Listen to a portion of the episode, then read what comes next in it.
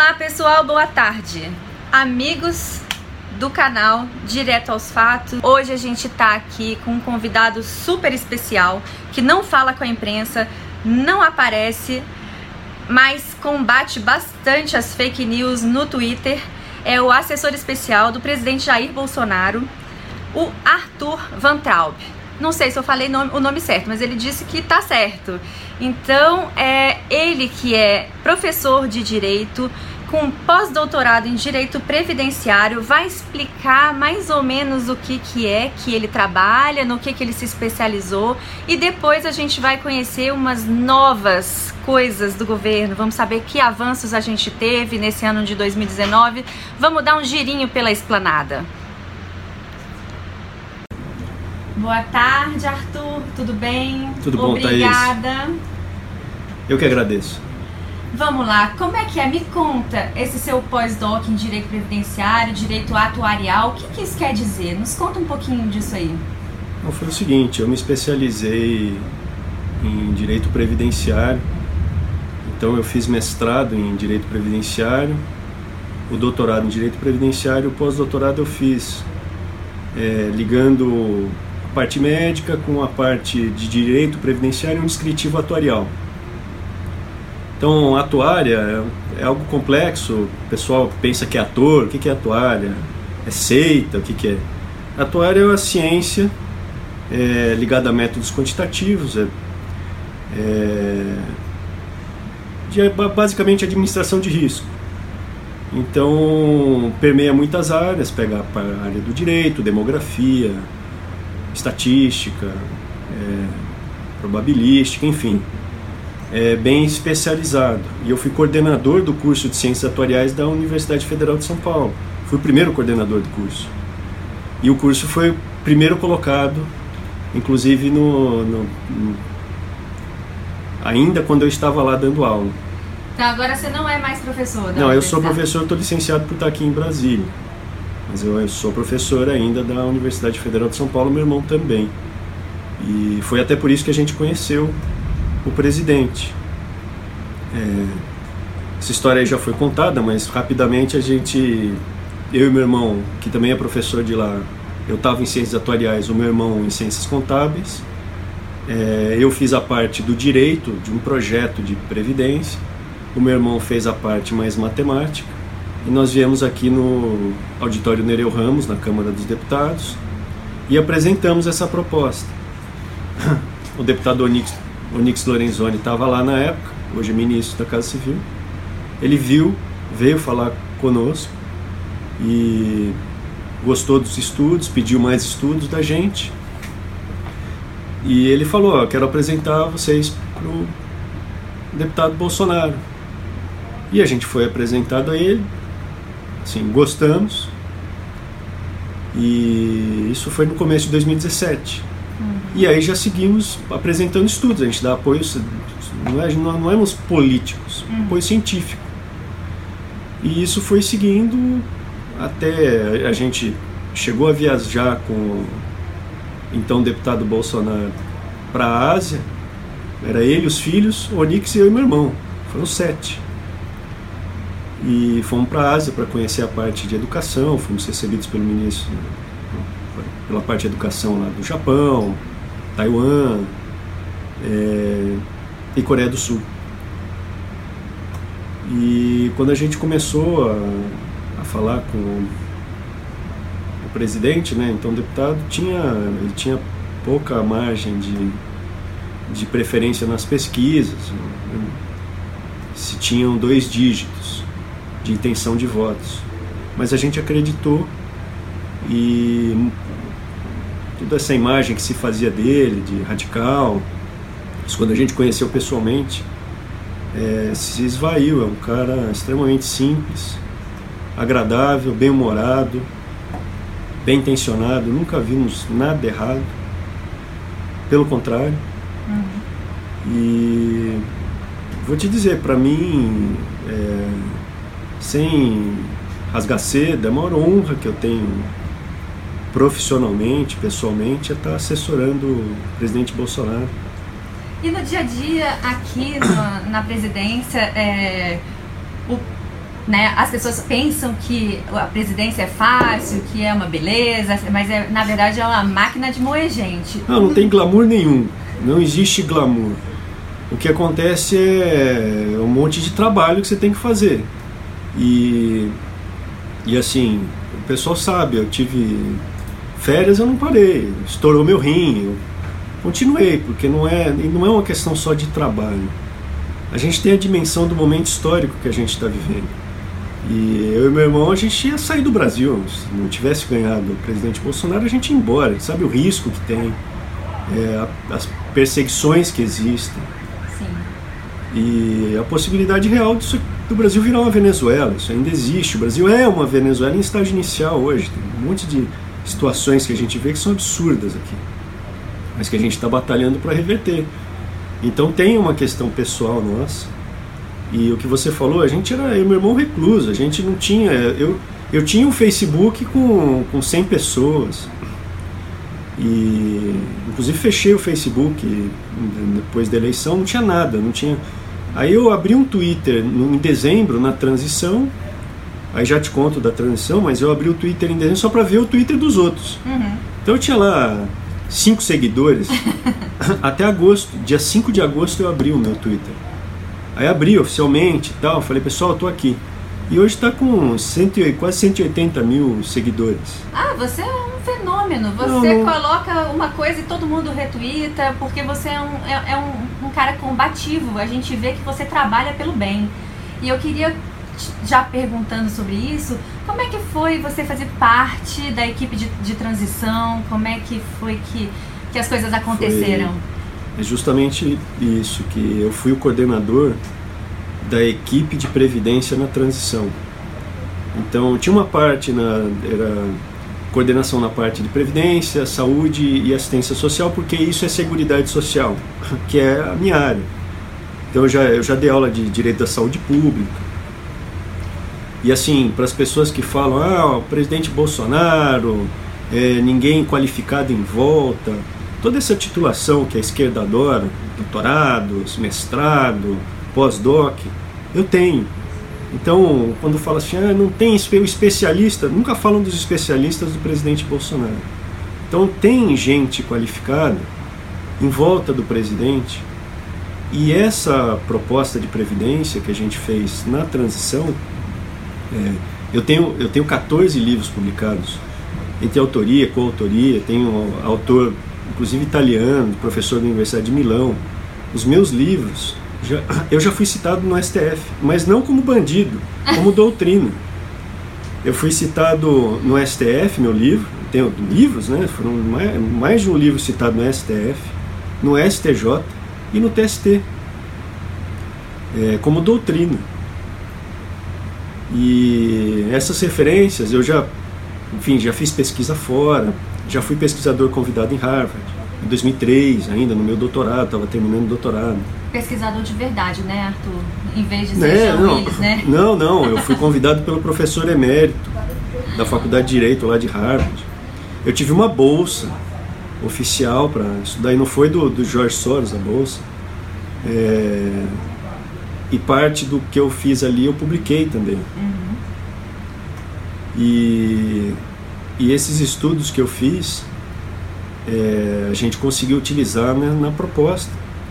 E com a oportunidade que me deu também o ministro Paulo Guedes, porque, é, assim, essa equipe que existe, o, não quero esquecer o nome de ninguém, mas o Rolim, o Rogério Marinho, hoje o secretário, o Bruno, o Alessandro, é, Felipe, todo mundo, meu irmão estava, o Paulo Vale, o Tarcísio, o, o, o Baeri. Então essa equipe na transição foi um estudo bem amadurecido. Você vê que essa nova previdência é, é um marco no Brasil que a gente não tinha. Era uma, eram detalhes que estavam há 30 anos, estavam tentando fazer, a gente conseguiu fazer. Você vê que ninguém, se fosse um, um outro partido aí, ah, mas que revolucionário, que maravilhoso. Como é o presidente Bolsonaro, né? Eles não querem dar o mérito, mas é um mérito enorme e está sendo reconhecido inclusive na economia. A economia, o reflexo dessa melhora. Essa aprovação da Previdência é, é, sensacional, inclusive no, nos investidores que estão vindo para cá, eles trazem a valor presente essa reforma. Mas não foi uma, ah, simplesmente fez a reforma. Foi a primeira vez, eu estudo isso aí desde 99, eu me formei em Direito em 98, em 99 eu entrei no mestrado, lá da USP. Uhum. É, e é complicado, porque existe aquelas questões, você não pode. Eu falava de previdência privada, ah, está falando de previdência privada, privada é ruim, tem que ser público, esse tipo de coisa. E, e aí, com esses estudos, 20 anos, né? Foram 20 anos estudando, e aqui eu já, quando a gente foi fazer, houve primeiro, antes de discutir a aprovação da Previdência, houve uma MP antifraude. Primeiro vamos pegar quem frauda antes de ir falar de. Isso novo, nunca tinha acontecido. E foi MP 871 que virou lei. Sim. E esse pacote antifraude vai em cima do bandido. Então pega o dinheiro de quem é bandido, que está fraudando benefício, para sobrar mais para quem precisa. E ninguém também, ninguém fala disso, não dá é, o mérito. Isso ninguém fala, verdade. Fala, você está falando. E essa é nossa e outra, e a gente tem a maior profundidade também da questão histórica, que é se não fosse a internet, a gente não existiria, porque não existe espaço na mídia. A mídia nunca deu espaço, nunca daria espaço para gente. E a internet é a nossa arma, a nossa liberdade, é uma luta. É, e, e assim, foi uma, foram alguns detalhes, como por exemplo o professor Olavo, que a gente lia, eu e meu irmão, e assistia. E de início, quando você começa a ler e, assistir na internet, parece que é teoria da conspiração. Mas se você tiver uma internet, se você. Eu não quero nem convencer se você é comunista, socialista, já está. Não vou mudar a sua cabeça. Estou falando para a pessoa que está na dúvida. É, é igual a pílula vermelha lá do Matrix. Se você quiser tomar a pílula e saber o que é verdade, tem internet aí. Assiste a internet, leia. A verdade está aí. Se você não quiser acreditar nos seus olhos e sim no que fala a esquerda, fique à vontade, continua vivendo aí na bolha. Mas se você olhar na internet, você vai ver o que aconteceu com o mundo ocidental, é lamentável. Né? Todas essas bandeiras da esquerda, ideologia de gênero, feminismo, isso está tudo sedimentado, né? arraigado no, no mundo ocidental. Você não consegue mais fazer nada, não tem mais liberdade de nada. A ideia é da esquerda tirar a sua liberdade. E... Fingindo que você, fingindo que você tem liberdade, né? fingindo que você tem uma igualdade. Você tem que abdicar de tudo pela igualdade. Sim. Essa é a grande. É, você se sente bem. A, a igualdade é, é aquele embuste da Revolução Francesa. Igualdade, liberdade. Você, se você tem igualdade, quanto mais igualdade você tem, menos liberdade vai haver. Sim. E quanto mais liberdade existir, menos igualdade. Pega o exemplo, sei lá, de um médico. O médico ele é muito bom Uhum. Você quer, se você tem dinheiro, você quer ir no médico bom ou médico ruim? No bom, claro. Exato.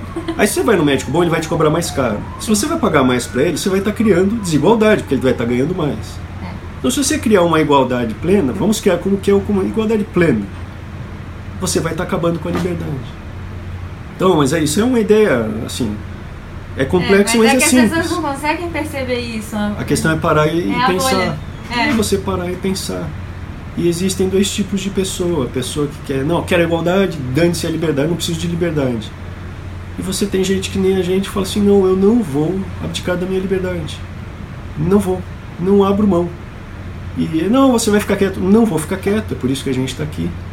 A gente não falava, mas é, ele costuma citar aquele filme do Patriota, do Mel uhum. Gibson. Ele estava na fazenda dele, plantando lá as coisas dele, tabaco e aí falou: ah, vamos entrar na guerra. Então eu não quero entrar na guerra, eu quero seguir a minha vidinha. Mas aí veio, vieram e puxaram ele para a guerra. Vai lá, mata o filho dele, toca fogo na fazenda Sim. dele. E a gente tinha a nossa vidinha, mas veio aí a esquerda e estava arruinando o país. E aí quem que existia aí que estava batalhando, pondo a cara a tapa? Jair Messias, Jair Messias Bolsonaro e os filhos. Pois é. Estavam lá. Sozinho. E a gente juntou e estamos aqui até agora. E eu vou te dizer, não tem nenhum glamour aqui. Vocês podem olhar minha sala, você está vendo aqui, não tem glamour nenhum, é no anexo aqui do Palácio. E eu estou feliz da vida de estar tá aqui assessorando o presidente. E assim, é trabalho, o, o zap do celular, quanto mais você resolve, mais cai, parece o Tetris. Quanto mais você resolve, mais coisa tem para resolver. Mas é, é bom, porque você vê que está sendo. Não é, não, é, não é só produtivo, é, é algo para daqui a 200 anos. Eu tenho um livro que, que eu publiquei na Itália, com um amigo da Universidade de Milão. Eu dei aula lá, fui uhum. professor convidado. E esse livro, a gente fala da responsabilidade entre as gerações, que a previdência é uma responsabilidade entre as gerações. Então a gente não pode, ah, não, quero resolver o meu problema e dane-se o brasileiro que vai nascer daqui a 200 anos. E não é assim. Você pega país legal, país bacana, Estados Unidos, porque alguém lá atrás pensou, Benjamin Franklin falava, agora vai ter uma guerra, a gente vai ficar independente da Inglaterra. Vai ser horrível essa guerra. Mas depois o país vai ser legal, está na biografia dele. Então agora está sendo pesado, a gente tá, o presidente levou uma facada, é, é. Ninguém quer saber, se não vê a mídia, quem mandou, não, tá tudo bem, é um louquinho, é um lobo solitário. Não é, né? né? A gente sabe que é. Não, o lobo solitário é só quando alguém na, numa escola americana vai lá, entra e dá um tiro. Aí fala, ele é de direita. É verdade. É, então, assim, é, esse, esse, essa questão da facada foi, foi horrível. A gente lembra da, quando ele levou. O presidente não fica se vitimizando é, super alto astral. Tem uma coisa que é, é alto astral, presente alto astral. Brinca, faz piada, é aquilo ali, não tem nada de. As pessoas sabem disso.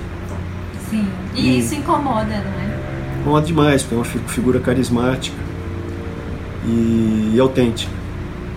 E aí a gente tem também o entorno, assim, é, tem o, o, meu irmão, o que eu faço? Na, na Previdência eu ajudo, eu fui inclusive na comissão especial da Câmara, eu fui na, na CCJ para defender a Previdência. É, eu acompanho a parte de Previdência, eu sou do Conselho Nacional de Previdência Social e não ganha nada, um cara não ganha nada. Mas assim é técnico, então a gente pode falar lá as questões técnicas. Isso é muito gratificante para um pesquisador. Sim. E, mas também eu pego outras áreas, eu ajudo em outras áreas. É, e o presidente me falou uma vez, ó, quando sempre que você puder ajuda seu irmão. Então volta e meia eu tô lá no MEC. A despeito da carranca do Paulo Freire que fica lá me assustando, às vezes eu tomo um susto, porque é muito feio. Ele é muito feio. Feioso, eu noto até que as pombas passam em volta, não tem nem cocô de pomba, fica lá. Mas deixa lá. É, é, não para nem carro na frente, acho que para evitar. E, e aí eu vou sempre pro Mac. E também o que eu tô vendo, assim, quando chegou lá, terra arrasada, né, o que fizeram. A gente Sim. tá vendo aí o resultado do PISA. Mas, assim, o que meu irmão tá conseguindo fazer também é bem legal. Tava aqui hoje, a gente tava falando com o presidente hoje. É, os outros ministros, que a gente se dá bem. É, ficou tanto resultado bom que tá vendo, não? Na parte de segurança, assim, é inacreditável né, o, a, a magnitude do que está sendo feito, Sim. a parte econômica, de relações internacionais, direitos humanos, infraestrutura, tantas áreas boas. É, toda hora tem notícia boa. Ontem o PIB crescendo, você olha o PIB crescendo, desemprego diminuindo, aumentando emprego, Criminalidade caiu quase um quarto, quase 25% assassinatos. Era para estar tá soltando. Cadê as entidades de direitos humanos, né? Pô, tá morrendo quase 10 mil pessoas a menos do que poderia estar. Não, ninguém fala nada, não tem problema. Não... Contrário, né? Uhum. É... Então, na, diminui o roubo de, de carga, 40% nada, tá? não se fala. Era para estar tá soltando o rojão. Lá fora só se ouve notícia ruim, tirando alguns casos. Agora na Itália teve um jornal que publicou que o Bolsonaro era de confiança, mas é um jornal na Itália. Sim. O resto fica falando aqui tá pegando fogo nas girafas. E... Pô, embora é coisa de louco. Se você, por isso que eu falo, então, olha a internet. É verdade. Olha a internet, não precisa, não confie em mim. Tire suas próprias conclusões. Antes, de eu, antes de, da gente começar a gravação, você estava na sala do, do, do presidente. É, vocês tinham alguma agenda específica, uma pauta específica para hoje? Ou Não, eu tavam- estava resolvendo, estava resolvendo trabalho. Estava resolvendo trabalho. O presidente ficou feliz com o resultado do PIB? Ficou feliz? Fico feliz, tá?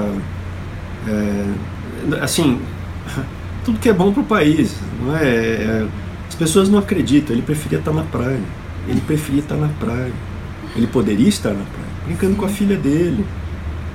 É, esse que é o mais impressionante. É, o cara é um patriota mesmo. Vocês, ah, não, ele está puxando o saco do presidente. É, isso aí é o que pinta a esquerda. Ah, realmente largou. Falou, não, se eu não vou, vai, vai virar Venezuela. Sim. Eu não vou. Ninguém. E não tinha ninguém. Não, não tinha. A gente tinha ele. Então é ele, o cara. E vocês, assim, né? Extremamente. Mas assim, se não é ele, não existe a gente. Sim. É o cara que foi, que segurou a bandeira. E as pessoas fazem uma imagem dele. Ah, ele não sabe nada. Pô, ele é formado na AMAN. Ele tem mestrado. O presidente tem mestrado. Ele formou na AMAN, das Sim. agulhas negras. E ele tem, na- ali ele tem cálculo 1, cálculo 2, ele, ele sabe estatística. É, ele tem mente de engenheiro, gráficos. E, então o cara é inteligente, não é? Ah, não, não sabe nada. Sabe o que está acontecendo. Tem, Verdade, tem noção. mais vê a imprensa dizer que ele é É, eles né? tentam, não, eles tentam, da imprensa, ela tenta destruir. O que acontece? Isso é muito interessante. Se não fosse a internet, eles teriam nos destruído, destruído o presidente já. Porque ia passar só o que tem na televisão, né, Globo da vida. Eles iam mostrar lá, falaram, meu irmão tirou férias, legalmente. Ah, tá aí, ó, ilegalmente tirando férias. E oito minutos uma reportagem de- detonando com ele. Depois de um minuto e meio, falou, não, a gente errou, a gente falou... Então, assim, teriam destruído a reputação muito rápido se não fosse a internet, a gente mostrando que eu no meu Twitterzinho eu tenho movimentação de jornal. Sim. Eu olho lá, eu não acredito da mo- mobilização de 28 milhões de pessoas em um mês, assim, é, é o alcance. é- A pessoa tá começando a ter a noção de que tem então que eu consigo verdade, né? e eu consigo responder essas mentiras. O meu irmão quando falou de fake news, chuva de fake news, é isso aí, é chuva de fake news o dia inteiro. Te dou um exemplo de hoje, a gente comentou com o presidente. Hoje a gente acorda falando assim, é, irregularidade no MEC 3 bi pego pela CGU. E a própria, aí vem manchete. Sim, sim. Embaixo vem assim, mas o MEC já tinha resolvido o problema antes. Então a CGU pegou em outubro e falou: ó, tem uma irregularidade nessa licitação. Uhum. O MEC, antes do CGU, da CGU ver, já proativamente achou, tá errado aqui, e suspendeu o processo. E a notícia fala lá embaixo: suspendeu o processo antes da CGU. Quer dizer, então por que põe a manchete que tem? Então não tem irregularidade. Sim, sim, verdade. Mas aí você tem que responder, já foram falar, presidente, essa irregularidade de 3 bi. É muita mentira e nunca reconhece o mérito, nunca tem aquele reconhecimento total. 25% a menos de assassinatos. Pô, o ministro Moro merecia uma estátua, fazendo né, reportagens. Que sucesso que está acontecendo no Brasil. Nada, calados. O ministro Ernesto. O ministro Ernesto fez um acordo lá da, do Mercosul com a União Europeia, estava há 20 anos sem. Foi lá, fez. Ninguém fala, não tem sucesso. Os acordos bilaterais, nada. Né? Ministra Damares fazendo. Não, não e, e não falam mulher. Mulher é bom enquanto for é, comunista, socialista, feminista, é isso. fala, Mulher. Se, é- se não é da agendinha, não é mais mulher. Já pode xingar. Né? O Diego Hipólito Pois veio é. aí, tira foto com o presidente, já fala que vão matar. Aí não tem homofobia. É, mas assim, impressionante. O El Negão, deputado, aí fala, você é capitão do mato tal. É isso aí que daí, se você ler e assistir a internet, assiste o Olavo de Carvalho, você vai ver, já tá lá, já fala isso há tanto tempo. Mas a gente não sabia, Foro de São Paulo, primeiro não existia. Agora é uma entidade pura é. e inocente. Né? As Farc, não, as Farc é um partido, não tem nada a ver. Essa é mentira, a gente dá risada, mas é assim, a gente dá risada enquanto a gente não é Venezuela. O pessoal da Venezuela não tá mais rindo. Não. Então a gente tem que levar no bom humor. E a gente leva mesmo. O pessoal que olha no Twitter, eu, meu irmão, a gente dá risada. É, ah, o tempo inteiro. A gente fica com a guarda alta. Como é que a gente tá com a saúde? Aí estourou meu rim aí, contei pra você. Eu tive a pele, nunca tinha tido nada. Imunidade aqui abaixo, eu sou magro. Eu fiquei mais magro ainda. Você, outro dia você publicou uma foto sua comendo aqui na sua própria Eu como. mesa aqui. Não, não é que não, é ali no bandejão. É o glamour. Eu como que nem um cavalo. Aí o pessoal pergunta, eu, eu, o meu recorde é o meu, é 36 reais ali, acho que é 2,3 kg. E um dia um grandão lá veio, comeu 32 reais, falou, eu ganhei. Gordão, grandão. Meu, meu recorde. Ele falou, não, o recorde é do Arthur, é um, um magrinho. Isso é literalmente dar o sangue pelo governo, né? Foi, aí estourou o rim, é, porque a pedra segurou, fez a pressão e, e aí estourar o rim chama extravasar. E aí fiquei mal. Nem pôde nos dar a Não, sua não fui na CEPAC. SPEC, é. Aí não pude, eu, eu até confirmei, falei, eu vou. Porque o médico falou, não, você vai expelir a pedra, a esmeralda, né? E aí não expeli a pedra, eu comecei a ficar com febre, infecção, porque imagina, extravasando o rim. E aí eu voltei pro hospital, liguei lá e falei, não, não vou. E, mas na próxima eu vou. Pronto, no ano que vem a gente já vai estar te esperando lá, né? Então. Amém. E o pessoal não tá querendo saber, Arthur, uma coisa muito importante que a esquerda adora ficar falando, é, e eu cheguei aqui na sua, nesse, nesse suntuoso palácio, onde é que funciona o gabinete do ódio? É aqui na sua sala? Não, a minha sala não é o gabinete, nem porque ela não tem espaço para ser. Não caberia, porque tem também a- tem bastante gente no gabinete do ódio. O gabinete do ódio tá, tá por aí, é que nem o castelo de Grayskull, você não sabe onde fica lá, a feiticeira. Gente, vou mostrar pra vocês o gabinete do ódio. Não, do ódio não. A sala. Ai, cês- Ele tem um garoto ali, tá vendo? Já tem um chocolatinho. Tem, isso aqui é pra visita. Olha, tô aqui, o tamanho da sala. Isso é no palácio, hein, gente? E eu queria agora Tem, tem o meu, o meu chaveirinho aqui da portuguesa. mostrar, ó, O meu chaveirinho da portuguesa. como é que o Arthur fica. Olha o tanto de água. Cafezinho é meu, hein? O pessoal fala, não acredita que eu torço pra portuguesa. ó. E agora, pra gente finalizar, dar um tchau. Peraí, gente, que eu ficou estragado aqui. Vocês vão ficar com um pouquinho de enjoo. Mas eu vou ali falar com ele, me despedir de vocês. Estamos aqui, quero agradecer pro Arthur. Ele apareceu na nossa entrevista, no Direto aos Fatos. Obrigada, Arthur. eu que te agradeço. Muito obrigada mesmo.